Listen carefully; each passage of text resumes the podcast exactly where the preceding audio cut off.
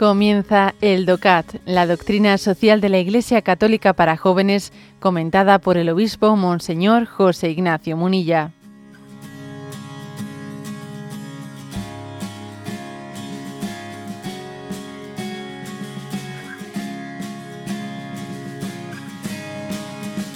Punto 278.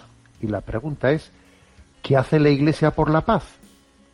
En el ámbito de lo práctico, la Iglesia lucha por la paz con la oración. La oración, que tal y como creemos los cristianos, tiene el poder de transformar el mundo, es una importante fuente de compromiso cristiano por la paz. En su discurso la Iglesia no cesa de invocar la paz y de exhortar a los creyentes a practicarla. El 1 de enero, por ejemplo, celebra el Día Internacional de la Paz, Asimismo, promueve muchas actividades, como por ejemplo las Jornadas Mundiales de la Juventud, con las que crea una atmósfera de paz y de amor. La Iglesia quiere demostrar que cree en una civilización del amor y de la paz, y que esta civilización no es sólo posible en la teoría, sino también en la práctica, gracias a ejemplos concretos. Cuando los cristianos siguen el Evangelio, se convierten en el mejor movimiento del mundo a favor de la paz.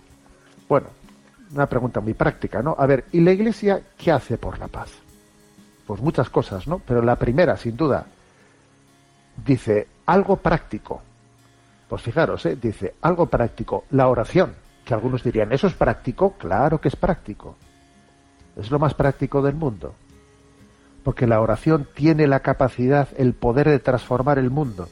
Primero porque en la oración estamos invocando la acción de Dios y segundo porque al invocarle parece que tú mismo te dispones o nos concienciamos que hay que dejarle a Dios que actúe en el mundo. Porque el problema es que si, le pedimos a Dios que actúe y nosotros no nos disponemos ¿no?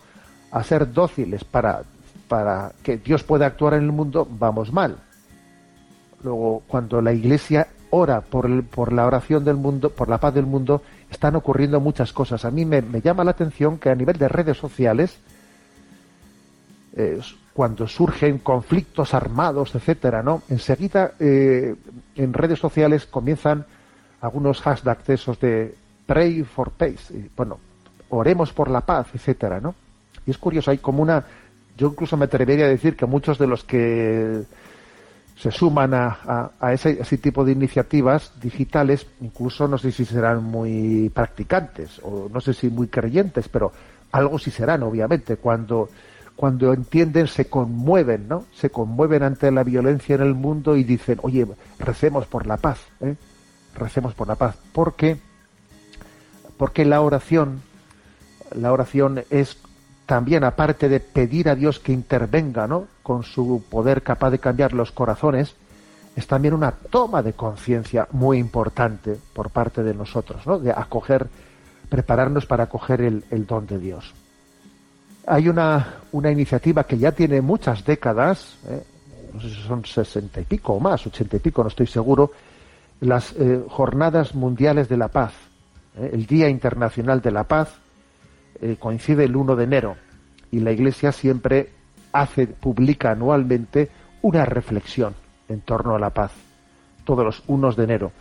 Allí pasan tanto desapercibida con, pues con las campanadas del tren y con las uvas del 31 eh, de diciembre por la noche, pero la Iglesia es constante, constante, constante, celebrando ese Día Internacional de la Paz, esa Jornada Mundial de la Paz que celebramos el, el 1 de enero.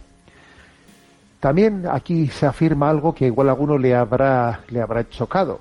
Eh, la gran aportación que hacen a la paz iniciativas de la Iglesia Católica, como por ejemplo las Jornadas Mundiales de la Juventud. Claro que sí, claro que sí una jornada mundial de la juventud es un lugar en, el que se siembran valores de paz, porque es un lugar, es un momento, un encuentro en la fe en el que se ven todas las banderas, cada uno agita, ¿no?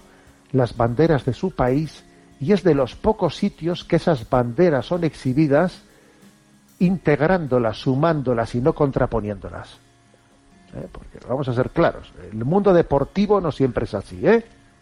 el mundo deportivo muchas veces también se agitan las banderas contra alguien, contra alguien. Pero en esas jornadas mundiales de la juventud, eh, esas, esas banderas, ¿eh? esas banderas nacionales, son un signo de la pluriformidad del don del Espíritu en el mundo. Es como si fuesen una pluriformidad en torno a la bandera vaticana, fíjate, ¿no? A la bandera vaticana. En las jornadas mundiales de la juventud, me alegro mucho de que este punto del DOCAT aquí lo haya incluido, son una siembra de la cultura de la paz muy importante. Y tener amigos de todos los países y, y abrir el corazón y decir, pero qué gente tan buena he conocido de este país y del otro y del otro, dejarte de estereotipos y de clichés, los de aquí son de esta manera, es que los franceses son no sé qué, es que los eh, rusos son no sé cuánto. A ver, ¿me quieres hablar? Vamos a hablar de, de los que yo he conocido las jornadas mundiales de la juventud, que, eh, que están fuera de estereotipos, ¿sabes?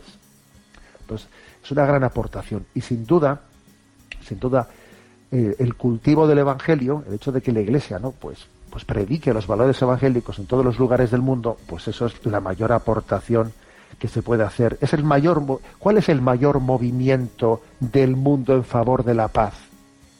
Que no nos quepa la menor duda. Es la predicación del Evangelio. ¿Alguno tenía duda o qué? de, o sea, ni, ni, la ONU, ni la ONU, ni, la, ni ninguna ONG, ni nada. El mayor movimiento del mundo en favor de la paz es, el de la predicación del Evangelio.